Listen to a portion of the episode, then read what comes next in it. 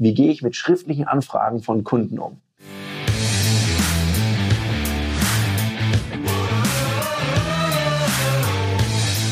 Herzlich willkommen bei dem Podcast Die Sales Couch Exzellenz im Vertrieb mit Tarek Abodela.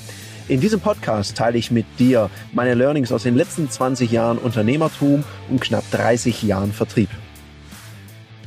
Heute beschäftigen wir uns mit einer spannenden Frage vom Adrian.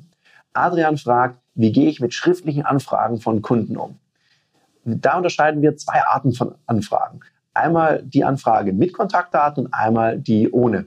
Sollte der Kunde mit Kontaktdaten anfragen, dann greift zum Hörer und ruft den an.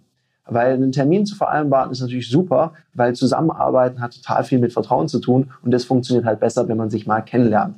Also Kunde anrufen, es könnte so klingen, Grüße Herr Meier, Abolela hier, Tarek Abolela von der Firma XYZ. Herr Meier, Sie hatten sich interessiert für das Thema X und damit ich Ihnen wirklich, wirklich ein passendes Angebot machen kann, schlage ich vor, dass wir beide uns mal zusammensetzen, uns kennenlernen und Sie auch die konkreten Vorteile für sich gleich prüfen können. Wann geht es denn nächste Woche gar nicht? Dann vereinbarst du einen Termin und setzt dich mit deinem Kunden zusammen. Jetzt könnte es ja sein, dass der Kunde partout keinen Termin möchte. Dann kannst du ja eine Bedarfsermittlung am Telefon machen. Herr Meier, damit ich Ihnen wirklich ein passendes Angebot machen kann, darf ich Ihnen noch ein paar Fragen stellen. Und dann machst du eben die Bedarfsermittlung am Telefon.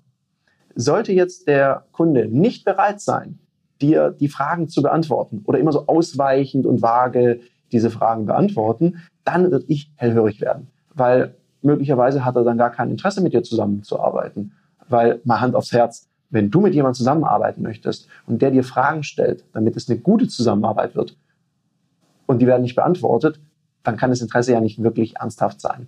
Aus dem Grund würde ich hier aufpassen, weil das könnte auch nur eine Anfrage für Vergleichsangebote sein, die oftmals genutzt werden, um den bisherigen Dienstleister im Preis zu drücken oder mal zu checken, wie das Preisniveau im Umfeld so ist. Sollte jetzt keinen Kontaktdaten in dieser E-Mail drin sein oder in dieser schriftlichen Anfrage, dann hilft eine kurze Internetrecherche und es ist erstaunlich, wie schnell man Kontaktdaten im Netz findet.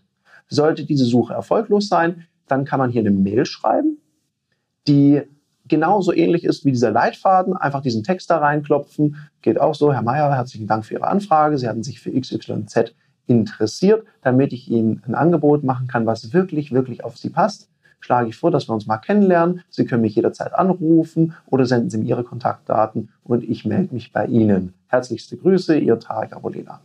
So, sollte ein Kunde hier gar nicht antworten, naja, da sind wir wieder beim Thema von vorher wenn der wirkliches Interesse hat, dann wird der sich auch melden und dann wird es auch eine fruchtbare Zusammenarbeit.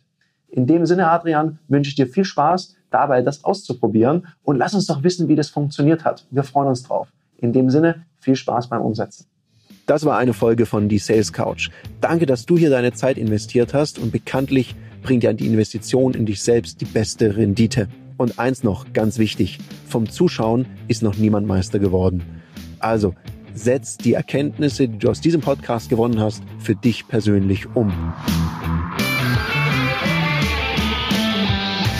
Wenn dir der Podcast gefallen hat, dann lass mir eine 5-Sterne-Bewertung da, hinterlass einen Kommentar und vor allem abonniert diesen Kanal, damit du in Zukunft keine Folge mehr verpasst.